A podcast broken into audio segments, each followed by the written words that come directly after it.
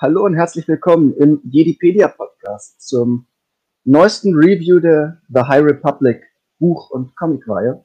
Wir freuen uns heute, dieses wunderschöne Buch rezensieren, rezensieren zu dürfen. Das ist die Bewährungsprobe von Justina Ireland. Das Buch, bzw. die Rezensionsexemplare, wurden uns wieder freundlicherweise vom Panini Verlag zur Verfügung gestellt. Vielen Dank dafür natürlich an den Panini Verlag.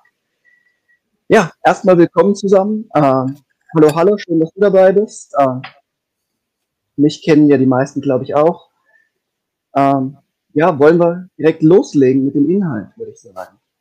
Wir fangen wie immer mit einem spoilerfreien Teil an. Den könnt ihr euch alle, also ganz ähm, ohne euch Gedanken über Spoiler machen zu müssen, anschauen, äh, auch wenn ihr das Ganze noch nicht gelesen habt. Wenn ihr wissen wollt, ob es sich vielleicht lohnt, das in Anführungsstrichen Kinderbuch der Reihe zu lesen, dann bleibt jetzt erstmal dran für den spoilerfreien Teil. Am Ende der spoilerfreien Einheit geben wir auch eine Wertung ab. Und dann gehen wir in die spoilerbehaftete Diskussion. Ich weiß, dass es heute eine diskussionsreiche äh, Episode werden wird, allein aus dem Grund, dass ich weiß, dass Halle und ich leicht unterschiedliche Meinungen zu dem Buch haben. Von daher würde ich zu einem Eingangsstatement äh, bezüglich deiner Meinung dir erstmal das Wort geben, Halle. Ja, also als Eingangsstatement würde ich zum Beispiel schon mal direkt sagen, wir streichen mal die Anführungszeichen beim Kinderbuch. Also ich treffe schon mal das absolut spoilerfreie Fazit von dem Buch, von dem ich selbst sagen würde, ich bin zu alt für den Scheiß. um es klassisch zitatisch zu halten.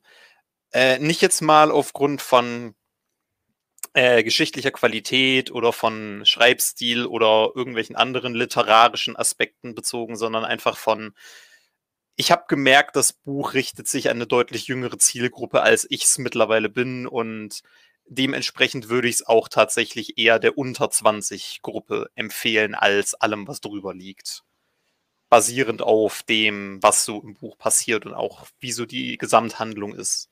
Also, es ist jetzt nicht komplett für ab Null, aber ich würde schon sagen, es ist definitiv viel, also es ist das, was es sein soll, es ist ein Kinderbuch, finde ich. Ich würde da direkt ein Stück weit dagegenhalten. Ähm, ich bin mit genau dieser Erwartungshaltung reingegangen, die du jetzt auch sagst, dass eben ein Buch ist, das sich eher an die jüngere Generation richtet und dass man vielleicht nicht äh, so begeistert davon sein wird, wie vom, vom Rest der High Republic-Reihe oder wie ich es zumindest bisher von The High Republic bin. Ich wurde schon auf den ersten Seiten so weit eines Besseren belehrt, dass es allein von, von, von der, vom Schreibstil her, von der Satzstruktur und so weiter, deutlich erwachsener klang, als ich erwartet hatte. Ich hätte äh, einfachere Sätze und so weiter erwartet. Ähm, auch inhaltlich fand ich, dass das Buch es geschafft hat, ähm, sicher an eine jüngere Zielgruppe gewandt, aber trotzdem diesen Schrecken, den gewisse Ereignisse aus der High Republic mit sich bringen, äh, trotzdem genauso direkt zu transportieren, wie das äh, Light of the Jedi für mich getan hat. Wie gesagt, natürlich für ein, für ein, auf ein anderes Publikum ein Stück weit ausgerichtet, aber trotzdem fast schon überraschend direkt in meinen Augen. Und äh, das ist für mich eine große Stärke.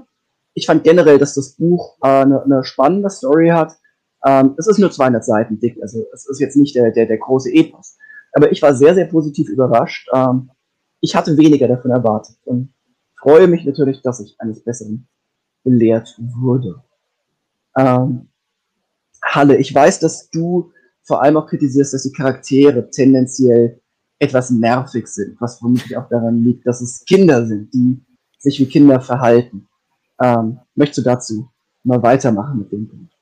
Ja, also wie, wie du schon sagst, es, also es ist halt schon um den ganzen Faktor gespannt mit, wir haben jetzt hier einen wirklich komplett reinen Kindercast, nenne ich es jetzt einfach mal. Also die Hauptfiguren des Buches sind alle U18 auch wenn man in die Richtung geht mit, ja, die eine ist ja so jung und trotzdem schon so reif und schon so weit. Und ich denke mir jedes Mal, du hörst dich an wie Obi-Wan in Episode 1, bevor dir Qui-Gon wieder eine Predigt reindrückt. Zu Recht. Und äh, dementsprechend ist es halt auch schon so, die Kinder im Buch tun so ziemlich alles, was klischeehafte Kinder in Büchern immer so tun, weil sie sind halt Kinder, also ist man nervig, tut Dinge, die man nicht tun soll, hört nicht auf Leute, auf die man hören sollte. alles, also wenn man ein Bingo machen will, kannst du die ganze Karte gleich abstempeln, ist erledigt. Äh, an sich würde ich da sogar jetzt nicht mal so drauf sagen, dass das was Schlechtes ist, weil wie du sagst, so sind Kinder halt. Und eben, wenn du, wenn man dann eben auch sagt, wenn man es aus Kindersicht liest, versteht man diese Kinder eben dementsprechend besser und hat dann da auch eine andere Meinung zu. Ähm, mich hat es halt vor allem gestört, wobei ich da jetzt eher wahrscheinlich im Spoiler-Part drauf eingehen würde, wie sich manchmal die Charaktere so von jetzt auf gleich entwickelt haben, aber das kann ich jetzt ohne Spoiler nicht näher ausführen. Okay, das, das, ist, das ist ein Punkt, ich glaube, ich weiß genau, was du meinst und das ist mir auch aufgefallen als, naja, manchmal vielleicht nicht ganz optimal gelöst.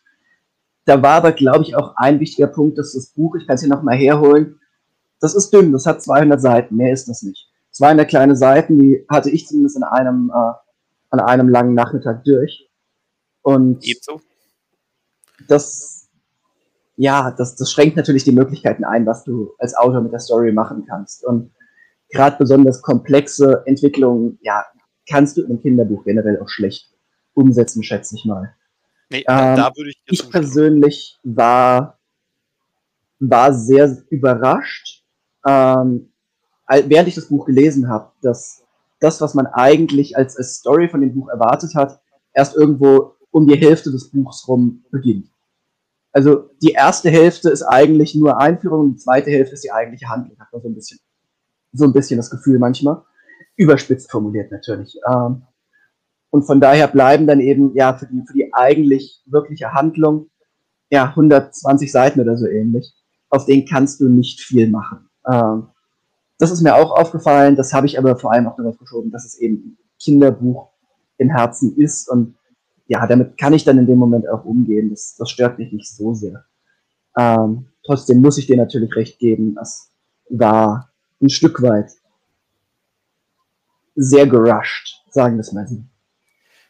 Ja, also wie du schon sagst, es ist letztlich halt der Länge geschuldet. Ich finde, dann ist immer so eine Sache, also in dem Fall wird es ja auch so gewesen sein, dass es die Vorgabe gegeben hat, wie lang soll das Buch ungefähr sein, plus minus, möchte ich, würde ich jetzt mal unterstellen. Und ähm, da würde ich dann halt von vornherein sagen, sollte man bestimmte Arten von Stories, die man sich ausdenkt, dann bei so einem Buch vielleicht auch gar nicht versuchen. Also ich würde fast sagen, es will, wie du schon sagst, tatsächlich auch eben mehr in die Tiefe gehen, merkt dann aber gleichzeitig, mir geht da dafür die Luft aus und wir müssen einen gewaschten Weg finden, um das trotzdem durchzuziehen. Und das ist halt was, wo ich dann wieder denke, dann hättest du halt ein 400 Seiten Buch draus gemacht, dann hättest du dafür auch Platz gehabt und die nötige Luft und die nötigen Optionen. Und hier ist es halt für mich so, also man könnte die Handlung halt, wenn man sie ganz grob abändert, problemlos genauso interessant gestalten und hätte dann diese Probleme nicht gehabt.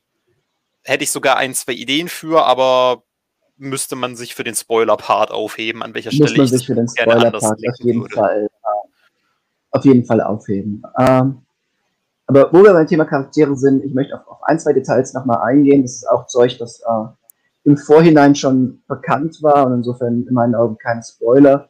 Ähm, wir haben mit Avon Staros, eine Vorfahrin der bekannten, äh, ja, nicht immer ganz legal agierenden Sana Staros aus den äh, Dr. Afra Kameras und äh, aus den Dr. Afra Comics, sorry, aus den Dr. Afra Comics. Ich lese gerade zu viel im Chat nebenbei. Ähm, und ich muss sagen, ich fand die, die Umsetzung von diesem Charakter einfach unglaublich schön.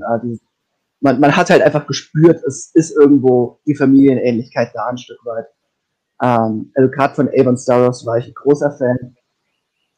Und was einfach Spaß gemacht hat, war, wie eigentlich in gefühlt jedem Star Wars Buch, aber hier doch ein bisschen mehr, vermutlich auch, weil sich dieses Kinderbuch eben noch mehr kindlichen Humor oder kindliche Freiheit dabei genommen hat, äh, bei dem Umgang da mit dem Thema war äh, der Begleiterdruide, in diesem Fall J6 oder wie es im Deutschen sehr kopfschmerzenbereitend übersetzt wurde, J6. Äh, wir bleiben bei J6. Also J6 war in meinen Augen ein so unglaublich unterhaltsamer Charakter. Ähm, ja, ich glaube, das liegt halt auch, ich glaube, das war bei einem der Stärken daran, dass es ein Jugend- oder Kinderbuch war, dass man da eben mehr auch in diese kindliche Fantasie gehen konnte. Ich meine, mehr ins Detail können wir da jetzt auch wieder nachher ins Spoiler-Part gehen. Aber das war, waren für mich auf jeden Fall zwei der ganz, ganz klaren Stärken. Ja, also ich würde definitiv auch mal den. Also wir haben jetzt mehr oder weniger fünf Hauptfiguren, weil wie wir wissen, der Druide zählt. Und im, wie du schon sagtest, J6, Betonung auf Doppel-T, äh, hat schon mit für, die, für den Humor im Ganzen gesorgt. Was aber halt auch einfach daran liegt, dass man da mehr oder weniger einen C3PO ohne Höflichkeitsprotokoll vor sich hat. Und gerade das, wie du schon sagst, fand ich auch, war eher einer der Positivpunkte am Buch, wo ich mir dann eben wieder dachte, ja, weil es ein Kinderbuch ist, kannst du das halt auch mal bringen, ohne dass alle da sitzen und mit den Augen rollen. Ja, äh, gibt es von dir sonst noch einen Punkt, auf den du jetzt spoilerfrei äh, detaillierter eingehen würdest? Ähm, höchstens noch auf den Punkt, dass ich es sehr interessant fand. Also, da ist ja quasi schon, ich gehe jetzt mal davon aus, weil es Teil des Prologs ist, kann man sagen, ich fand es interessant, dass ja ähm, im Buch diese gewissen Gruppierungen der High Republic auch immer eine gewisse Rolle spielen. In dem Fall ja die Nihil. Und da fand ich dann auch wieder ein bisschen interessanter, was man da eben so ein bisschen auch wieder von der Lore über diese Figuren halt auch mit ins Buch reinschreibt. Und was ja wirklich gerade bei ähm, Science Fiction sehr wichtig ist, ist, wenn man ein Science-Fiction-Buch liest, muss man viel beschreiben. Das ist einfach dem Szenario geschuldet. Es ist kein Jetzt, es ist kein Buch in, auf unserer Erde, es ist ein Buch auf fremden Welten irgendwo in der Galaxis vor einer langen Zeit. Das heißt, wenn man die Umgebung dem Zuschauer verständlich machen will, muss man sie beschreiben. Und das ist was, das ist, finde ich, dem Buch tatsächlich wieder einigermaßen gut gelungen, wenn man an den richtigen Stellen angesetzt hat und angefangen hat zu beschreiben, wie die Umgebung aussieht, was die Umgebung ausmacht und das ist was, das schafft, das muss man tatsächlich leider auch hervorheben, weil das schafft nicht jedes Buch. Das, das stimmt auf jeden. Fall. Also ich fand auch, auch gerade eben im, ich sag mal, spannungsreicheren zweiten Teil des Buchs, dass die, die Art und Weise, wie, äh, wie die Umgebung, die Umwelt äh, strukturiert war, wie das alles eingeführt wurde, äh, fand ich sehr, sehr schön gemacht. Äh, und auch eine spannend, kre spannend kreierte Umgebung, nennen wir es mal so. Also nicht, äh, nicht 0815 die 37. Sandwüste aller Tatooine, sondern halt wirklich mal was, was äh, Neues, was Einzigartiges ein Stück weit. Das hat auf seine Art mir zumindest sehr viel Spaß gemacht, in, in dieser Welt äh, zu sein. Das muss ich sagen. Ja, wir sind jetzt fast 15 Minuten in den Stream rein und ich denke, wir können damit dann auch zu einem äh, ersten Fazit kommen, bevor wir uns detaillierter den Spoilern widmen. Ähm, ich muss sagen, ich war auf das Buch von den drei äh, Büchern der ersten Veröffentlichungswelle von The High Republic am wenigsten gespannt hier. Ähm, ich habe auch Sekunde, ich kann es gerade auch in die Kamera halten, hier Into the Dark von Claudia Gray, im Deutschen die Dunkelheit auch hier liegen.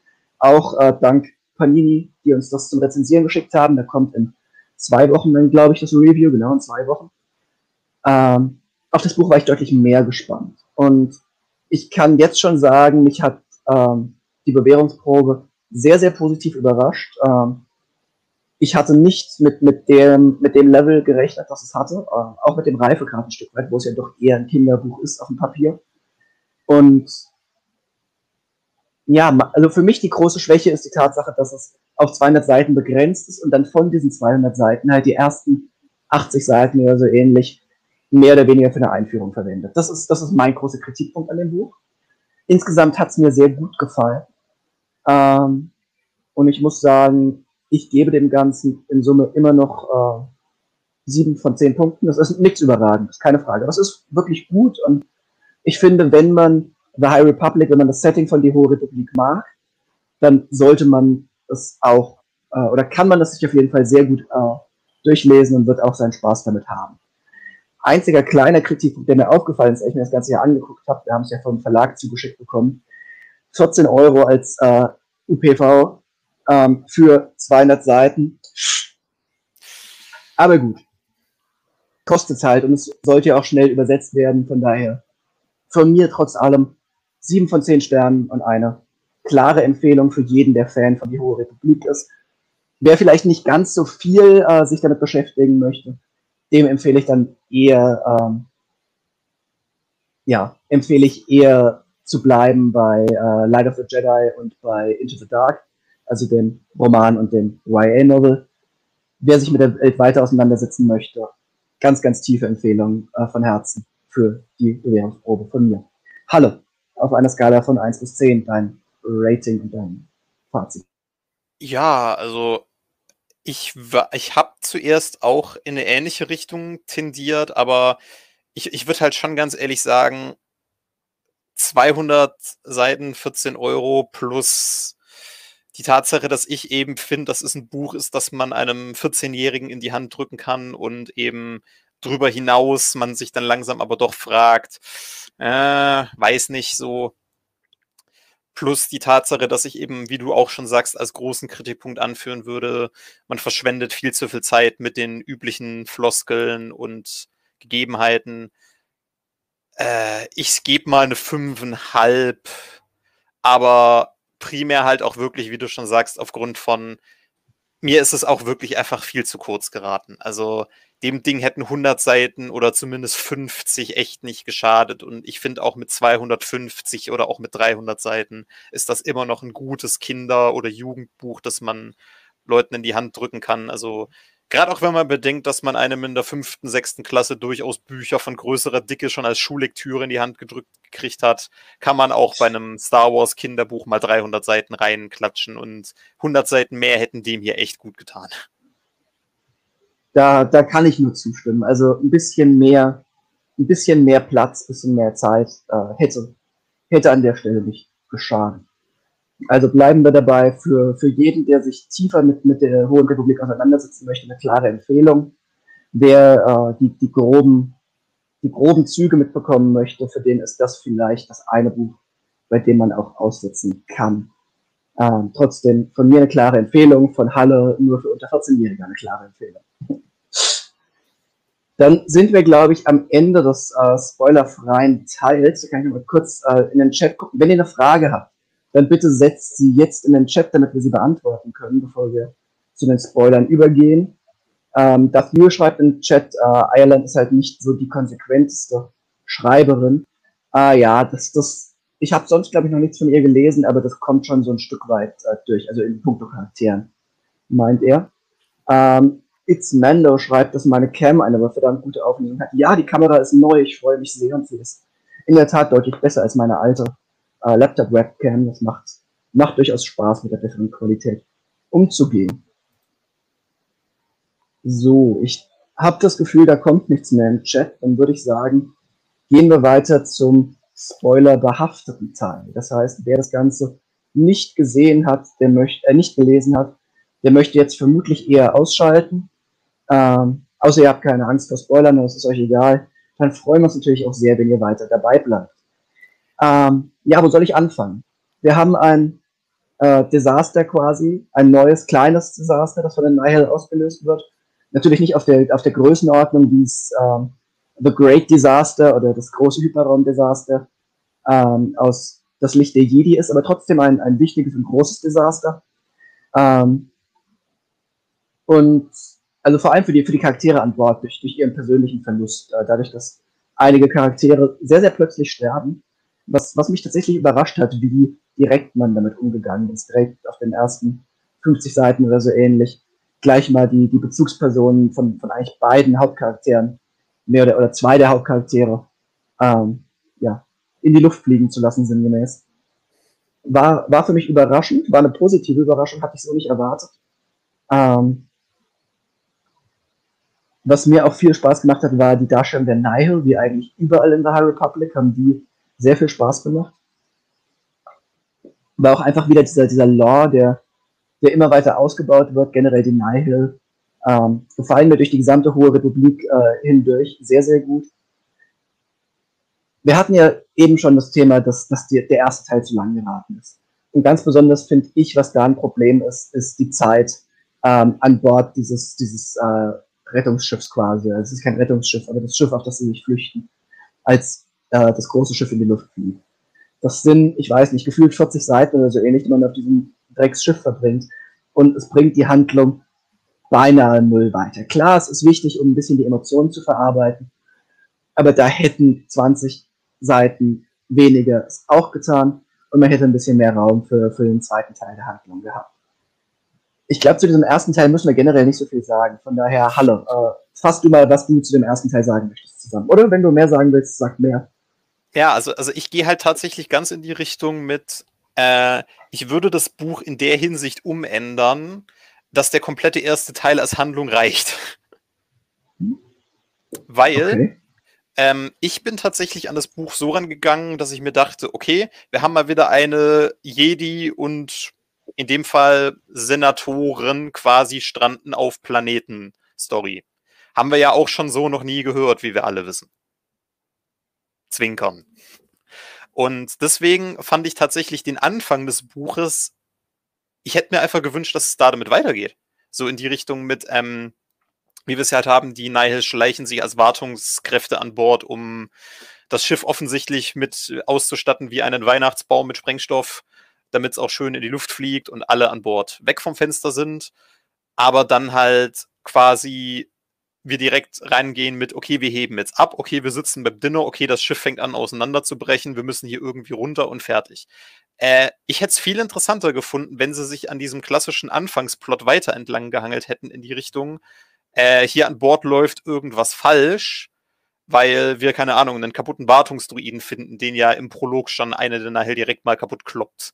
Plus halt, hier ist irgendwas faul, weil das und das funktioniert nicht mehr so richtig, weil schon Sabotage begangen wurde. Äh, ich hätte mir da viel lieber quasi eine Art Jedi lösen, dieses Krimi-Ding und verhindern, dass das Schiff in die Luft fliegt, Plot gewünscht, als dass wir, wir fliegen in die Luft und müssen uns retten, Plot. Einfach nur so vom Verständnis her, weil das war was, was mich im Buch viel mehr vom, viel mehr angesprochen hat von dem, was passiert ist. Klar, so, so war es von vornherein nicht geschrieben und das war dementsprechend auch nicht mehr zu erwarten. Aber ich hätte das einfach interessanter gefunden, muss ich zugeben. Ähm, ich verstehe, was du meinst. Ich muss ehrlich sagen, ich fand den ersten Teil weniger spannend. Vor allem auch, weil, also ich, ich glaube, dein Vorschlag wird allein deswegen nicht funktionieren, weil um das wirklich zu machen, braucht man eine, eine tiefe Düsternis, damit das wirklich funktioniert. Hm, man, man, muss da wirklich diese, diese Spannung aufbauen, fast schon Psychothriller-artig, äh, damit so eine Art von Handlung wirklich funktioniert. Und das kannst du nicht in einem Kinderbuch machen. Das funktioniert nicht. Das darfst du nicht in einem Kinderbuch machen. Ja. Von daher hat mich dieser erste Teil nicht so wirklich in seinen Bann gezogen, sondern eher ein bisschen gelangweilt. Für mich lag die Stärke dann tatsächlich im zweiten Teil auf dem Planeten. Äh, ja, das, was eigentlich auch in Anführungsstrichen zu erwarten war als Handlung.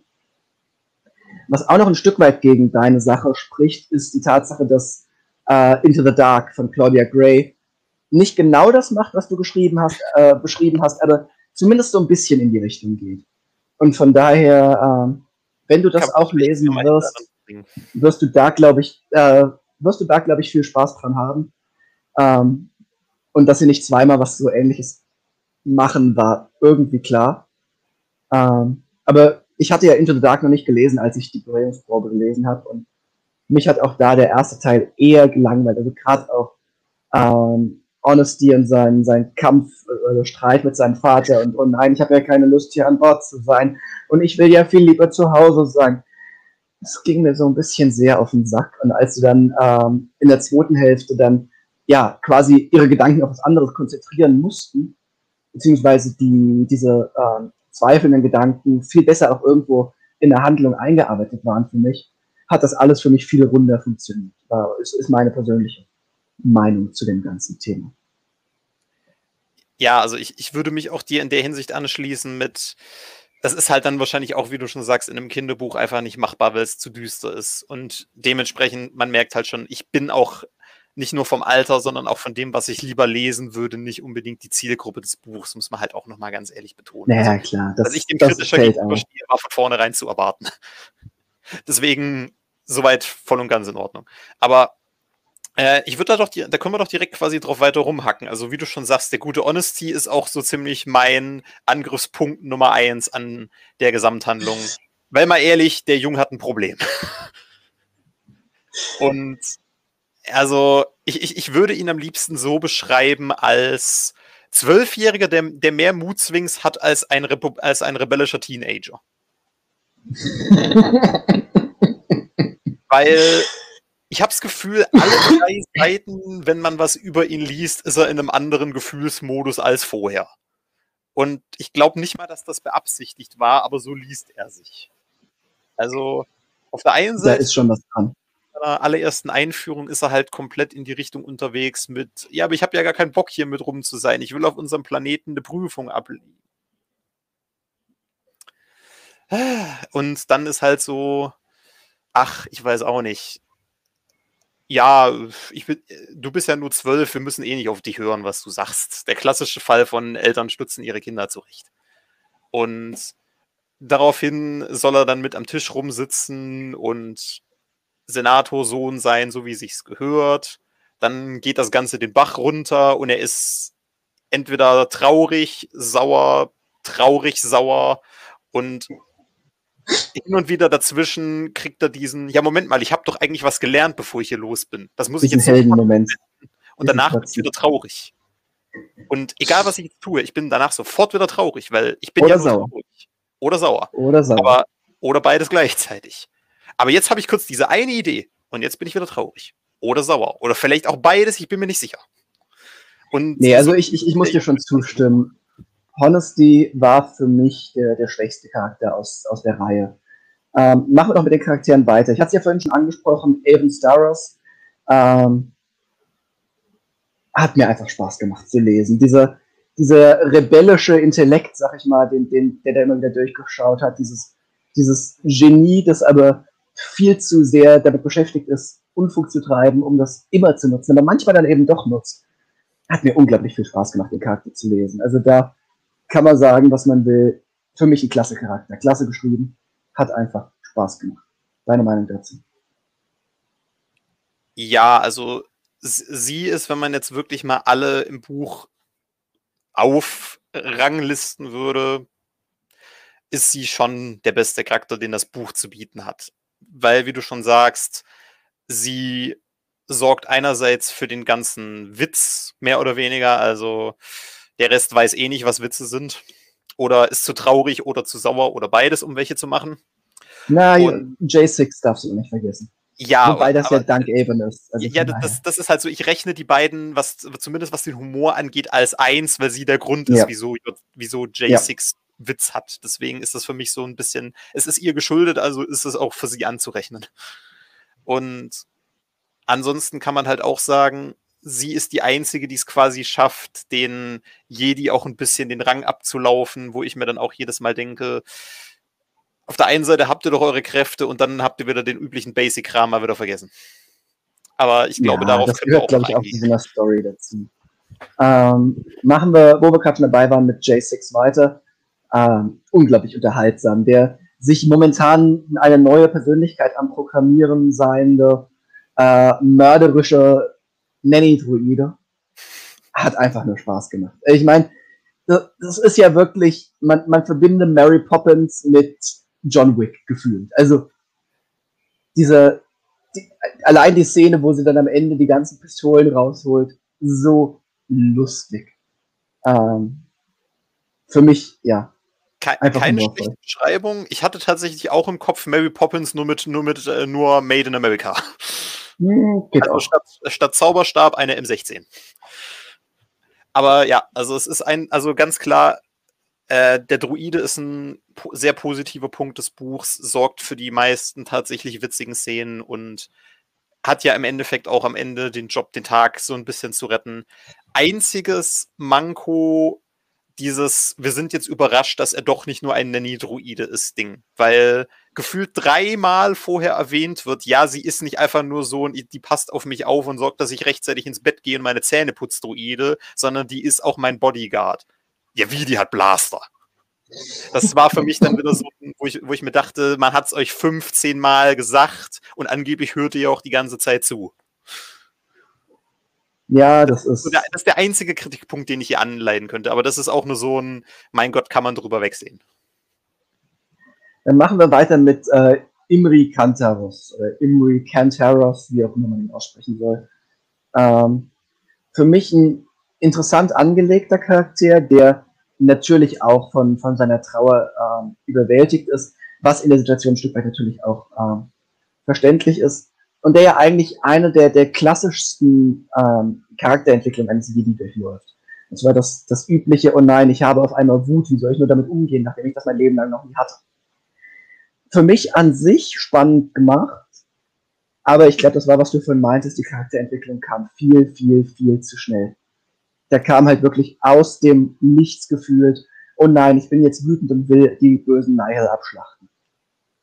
Und das hat, hat nicht ganz funktioniert. Also, also es, es, ja. es hat Sinn gemacht, warum es sich so entwickelt hat, aber 50 Seiten mehr genau da für diese Charakterentwicklung hätte man einfach irgendwo nutzen können, in meinen Augen. Ja, also vor allem halt auch, weil es eben wirklich dieser Wechsel war von, er vermisst erst nur seinen Meister, dann quasi nach dem Punkt im Buch, wo er ihn verliert, und dann aber plötzlich von jetzt auf gleich, ja, Moment mal, die sind offenbar schuld, dass mein Meister tot ist, töten. Und das war halt alles, was danach noch von ihm kam. Ja. Vor allem, wenn man bedenkt, dass er davor quasi der, ich nenne es jetzt mal, Witzcharakter des Buches war, im Sinne von, er ist Jedi McSchusselig. Also es, es, wurde ja quasi, das, das war halt auch sowas, da habe ich mich im Nachhinein gefragt, warum gibt man diesem Charakter diese Art von äh, Charakterisierung und nutzt sie danach null aus? Also alles, was in der Hinsicht gebracht wurde mit ist, er ist ein Jedi, der nicht sofort alles hinkriegt, er ist ein Jedi, der Fehler macht, er ist ein Jedi, der schusselig ist und dessen Lichtschwert offensichtlich Erektionsstörungen hat. Und man sich dann halt denkt, damit macht ihr quasi gar nichts. Ihr, ihr sagt, der ist so und dann wird damit nichts gemacht. Also außer, dass Avon ja. ihn zum Schluss den Kristall klaut. Aber das. Ja, da ist was dran. Da, da, ist was da, dran. da, da wird vielleicht noch mal irgendwas draus ausgebaut in zukünftigen Geschichten, aber ähm, okay, zu, halt zu, dem Thema mit Avon und dem Kristall ganz kurz. Ich schreibe ja aktuell in der Wikipedia am Artikel über Galen Erso, den äh, brillanten Kyberkristall-Wissenschaftler aus äh, Rogue One in dem Prequel-Novel Der Auslöser. Ich hoffe so sehr, dass irgendwo irgendwann noch bestätigt wird, dass Avon sich in äh, älteren Jahren tatsächlich der Kyberkristallforschung zugewandt hat und die irgendwie begründet hat, nur damit ich das irgendwo in diesen Artikel packen kann. Ich hoffe es so sehr. Ich hatte, ich hatte unterschwellig diese gesamte Vermutung, als er zum ersten Mal angefangen hat, nach Würens Lichtschwert zu, zu fingern, in die Richtung mit, da bauen die doch jetzt bestimmt irgendwas auf mit, wir haben hier eine geniale Zwölfjährige, die Zeug bauen will und die Interesse hat an Kyberkristallen. Da wird doch bestimmt noch irgendwas mitgemacht werden. Also da können wir wahrscheinlich noch ein bisschen da, warten. Da ist, da ist schon was dran, da ist auf jeden Fall was dran. Uh, das muss man auf jeden Fall sagen. Ja, ähm, aber aber kommen wir erst wieder mal zurück zu unserem 14-jährigen Schussel. Ja, ich glaube, zu Imri haben wir jetzt eigentlich auch das meiste gesagt, oder? Also ja, ein spannend angelegter Charakter, die Ent Charakterentwicklung hätte gut sein können, hätte man dem Ganzen mehr, mehr Inhalt gegeben, mehr Zeit zu, zum Entwickeln gegeben.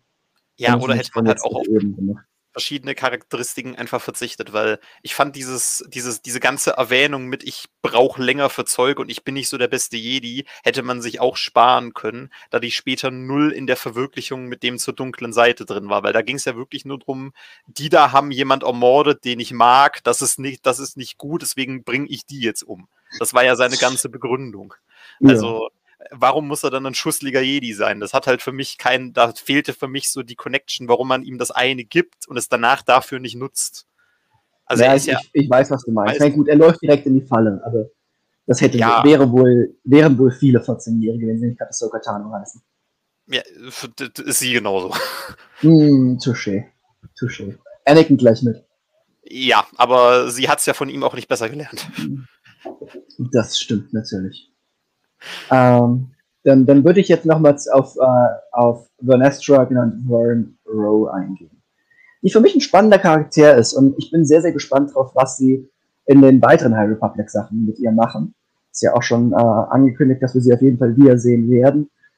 Ähm, ein Charakter, der viel Potenzial hat. Also allein dieses Setting, mh, ja quasi, ich sag mal, Jedi hochbegabtes äh, jugendliches Mädchen, das eben mit 16 Jahren schon äh, die Ritterin ist und quasi unter so einer Art Imposter-Syndrom leidet eigentlich. Also immer wieder sich denkt, ich kann das eigentlich gar nicht, aber ich bin ja Jedi und ich muss das können und sie kann es ja, wie wir am Ende sehen auch, aber es sich nicht zutraut. Finde ich ein, ein, sehr, sehr, ähm, ja, eine, eine Art von Charakter-Setting, ähm, zu, zu, dem zumindest ich mich auch ein Stück weit identifizieren kann, weil das, das ähm, sehr sehr treffend äh, beschrieben ist, finde ich.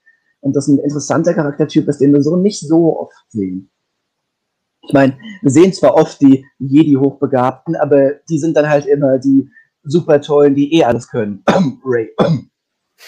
Und äh, da, da, fand ich es ein sehr, sehr angenehm, eine sehr, sehr angenehme Abwechslung, dass wir hier eben jemanden sehen haben, der, also die Selbstzweifel in dem Maße zu sehen, fand ich sehr angenehm und sehr spannend.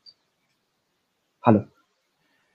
Ja, also ich, ich würde es nicht mal jetzt unbedingt direkt Selbstzweifel nennen. Ich würde es eher bezeichnen als ähm, Unterschlagung oder Unterschätzung des eigenen Könnens. Also es geht ja wirklich immer sehr in die Richtung mit, äh, okay, ich sollte jetzt das und das und das tun, aber kriege ich das überhaupt hin? Und danach macht es. Obwohl sie sich vorher noch Gedanken macht, mit kann ich es überhaupt? Und man kann es halt schon ein bisschen verstehen, weil ich fand Das Mädchen ist halt 16. Ja, genau. Also ich fand es halt auch ein bisschen in die Richtung so gedacht mit diesem, es macht halt Sinn, dass man an sich selber zweifelt, wenn man eben so auf diesem Hoch reitet mit, ich lege mit 15 meine Jedi-Prüfungen ab, ich bin jetzt Jedi-Ritter und damit, ich bin mir jetzt nicht mehr sicher, ob ich es richtig verstanden habe, aber so wie es im Buch beschrieben war, ist sie die erste Jedi, die mit 15 erfolgreich ohne Fehler eine Prüfung zum Ritter abgelegt hat. Zumindest die erste seit sehr langer Zeit oder solange die Aufzeichnung zu ja. oder irgendwie sowas, glaube ich. Ja, irgendwas in die Richtung. also quasi, sie ist schon der Stephen Hawking des Jedi-Ritterseins. Und dementsprechend finde ich es halt auch schon man gibt ihr verschiedene Anhaltspunkte, woraus man eben wieder rauslesen kann mit, sie hat was auf dem Kasten und sie hat was drauf, während sie gleichzeitig eben an sich selber zweifelt. es ist halt einfach dieser, dieser Druck, der mit, mit dieser Begabung einhergeht. Und da, genau. dem gerecht zu werden und damit umzugehen, das muss sie lernen. Und das fand ich eine, sehr, sehr spannende, ähm, einen sehr spannenden Charakterbogen, der mir Spaß gemacht hat. Äh, bis jetzt ja. zu lesen, der mir auch, glaube ich, Spaß machen wird, weiterhin zu verfolgen einziger Knackpunkt meinerseits wäre vielleicht noch, die Lichtpeitsche war ein bisschen matsch. Echt? Ich fand ich fand's cool. Also, also einfach mal einfach mal was anderes als oh nein, wir haben das 500. Single Blade Lichtschwert. Wuhu. Ich fand's cool. Nee, nee, nee also, also ich also hat es also ihr als Charakter auch irgendwie gepasst, dass sie was was einmaliges hat. Ja, ich, ich, ich fand es gut, dass er was Einmaliges hat. Ich fand es nicht gut, dass es ihr nicht von Anfang an gegeben haben. Also, sondern hm, okay. dass, sie, dass sie ein Dings drumherum macht mit, ja, ich kann doch jetzt nicht hier meine ganz besondere Waffe auspacken, weil so eine Lichtpeitsche ist ja was Seltenes und da macht man, machen sich andere dann ja Gedanken. Also klar, es hat in den Charakter gepasst, aber dann also hätte sie von mir aus die Lichtpeitsche schon direkt auf dem Kreuzer auspacken sollen, als sie da das Mobiliar aus der, aus der Schleusentür ge gesäbelt hat. Also ich muss ehrlich sagen, ich fand, ich fand das, ähm, ich meine, ich wusste es vorher schon, weil es ja auch äh, dieser Auszug mit der Lichtpeitsche schon vorher vorab veröffentlicht wurde. Ähm, ich, ich fand das jetzt nicht störend, im Gegenteil. Ich fand das eigentlich, ja, wie du es gesagt hast, auch sehr treffend in den Charakter. Oder wie der Charakter geschrieben wurde. Für mich ja. kein Problem an der Stelle. Also, ja, nee, also, dass es so geschrieben war, als dass sie sich Gedanken macht, ob sie es benutzen soll oder nicht, das soweit finde ich passend zum Charakter. Ich fand es unpassend, dass es so spät ausgepackt hat, sondern sie hätte es schon viel früher eben an Bord des Schiffes auspacken können. Aber ich, ich glaube, da ist auch wieder das Problem, dass halt einfach die, ähm, das Buch zu kurz ist. Ja, um, wäre das Buch 100 Seiten länger gewesen, wäre der Teil auf dem Schiff ein bisschen, äh, das an Bord des Schiffes ein bisschen kürzer gehalten gewesen dann wäre das überhaupt nicht aufgefallen, dass sie, dass sie so lange irgendwas versteckt hält. Sondern dann wäre das eigentlich passend gewesen. Von daher, ich glaube, das, das ist auch wieder auf die, auf das Problem zurückzuführen, ein Stück weit. Ja. Äh, ähm, wenn wir schon mehrmals mittlerweile um diesen Part, auf dem ich nenne es jetzt mal Rettungsschiff rumgetigert sind. Äh, ich weiß ja nicht, wie es dir geht. Du sagst, du findest ihn nur zu lang geraten. Ich gehe ja, ich gehe ja fast eher in die Richtung, ähm, warum überhaupt diesen Part verwenden?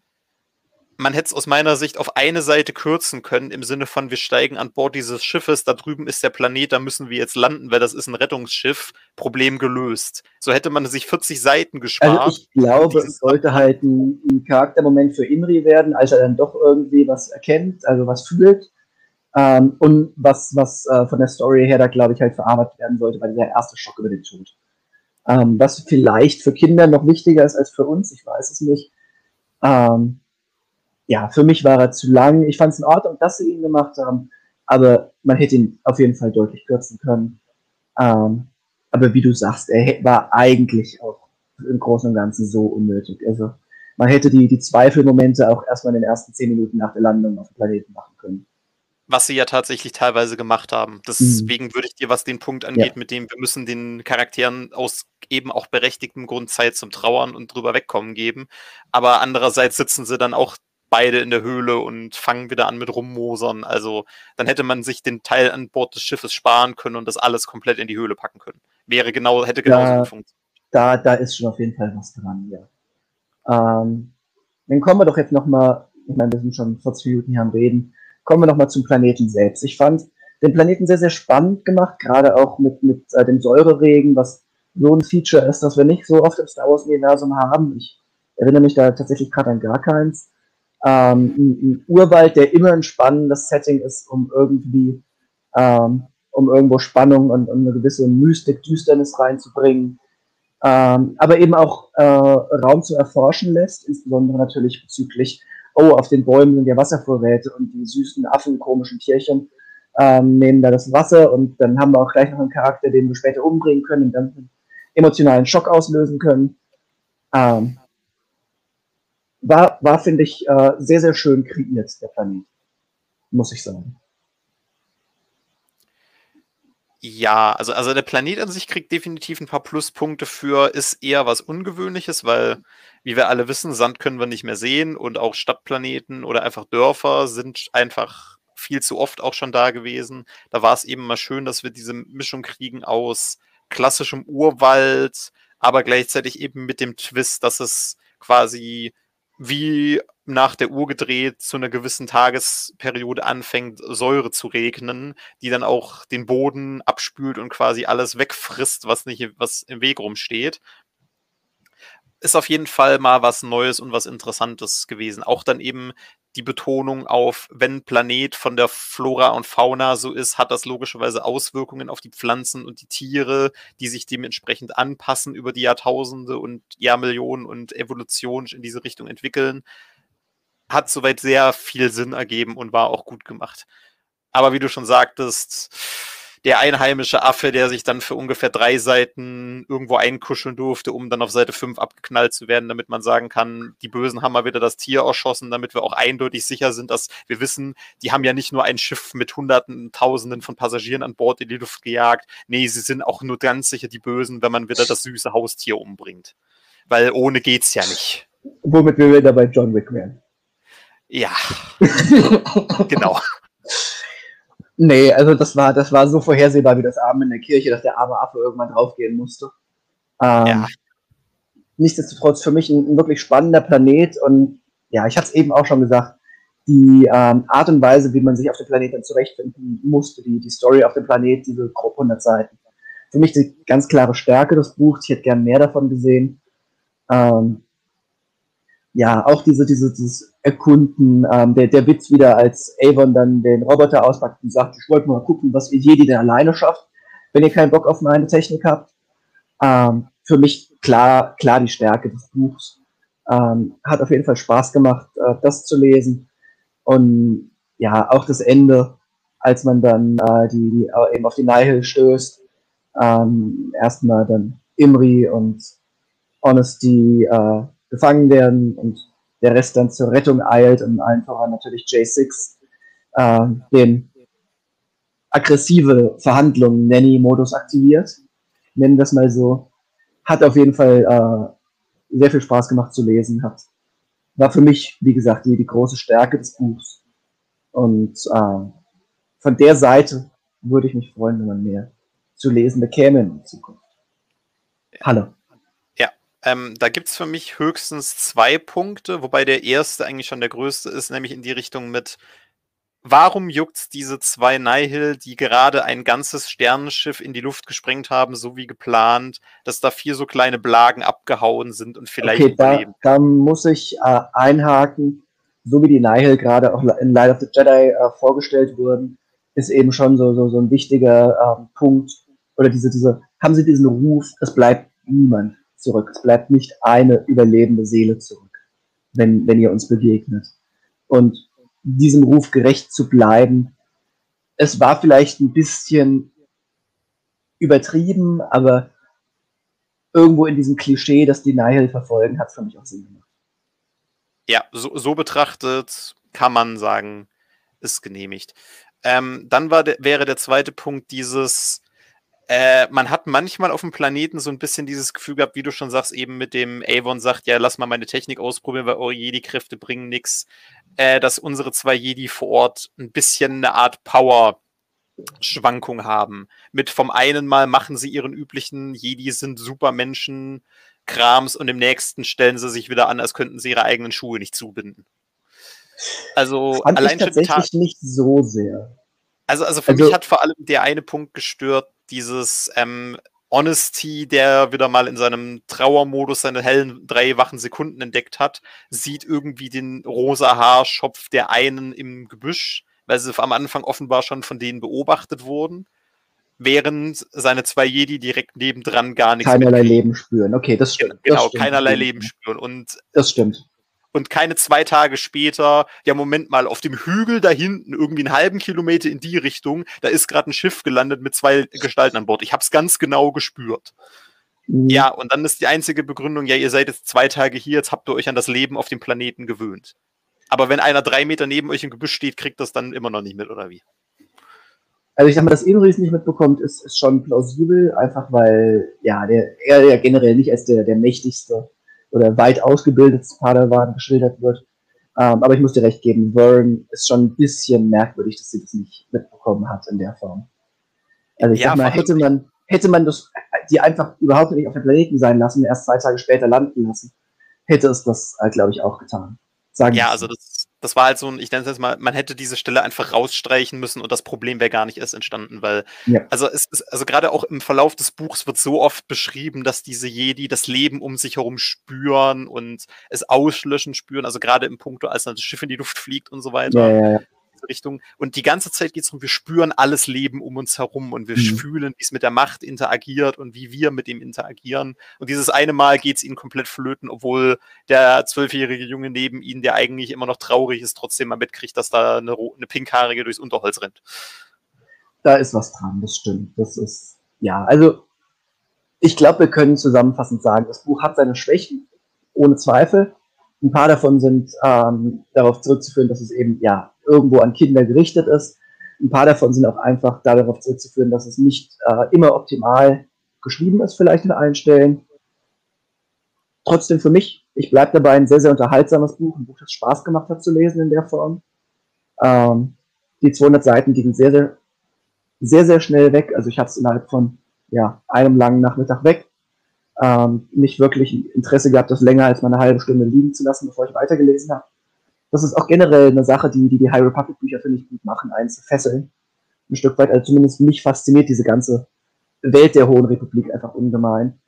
Und ähm, ich bleibe dabei. Von mir ein positives, überraschend positives Fazit, ähm, auch wenn es seine Schwächen hat, die man nicht vergessen darf. Ja, würde ich mich anschließen im Groben und Ganzen. Äh, für mich ist halt so ein Punkt, ich habe es wieder sehr schnell geschafft, mich an eben so in Anführungsstrichen eigentlich total des Buchs direkt aufzuhängen mit dem, ja, Moment mal, wenn du diese zwei Sätze jetzt rausgestrichen hättest, hätte es dem ganzen Buch keinerlei geschadet, sondern eher sogar besser getan. Schrägstrich, wenn du das und das weggelassen hättest, hättest du Seiten gespart oder das anders machen können. Aber das ist halt dann auch wieder in die Richtung mit, ich schreibe das Buch nicht und ich bin nicht der Autor, also soll ich, muss ich mit dem leben, wie es der Autor geschrieben hat oder die Autorin in dem Fall. Und dann muss man halt schon sagen, ich bin insgesamt nicht positiv überrascht, aber ich bin so eine Art, ich nenne es mal, zufrieden mit dem Stoff, den man hier von Kinderbuch nimmt. Aber ich denke mir halt so, für mich war es jetzt persönlich nichts vom, vom Inhalt her. Also ich habe es durchgelesen, ich konnte es auch, wie du schon sagst, man kann es sehr gut auch einfach im Stück runterlesen. Es sind nur 200 Seiten, man kann sich damit entspannt hinsetzen. Auch dadurch, dass eben pro Kapitel immer die Personen regelmäßig wechseln und das eigentlich ja. auch mit, also ich habe es zumindest jetzt so im Kopf quasi, äh, jedes Kapitel wird aus der Sicht einer anderen Person ja. erzählt und man wechselt dann halt immer wieder mal durch. Genau. Also Kapitel 8 ist Avon, Kapitel 9 ist dann mit Vern oder so in die Richtung.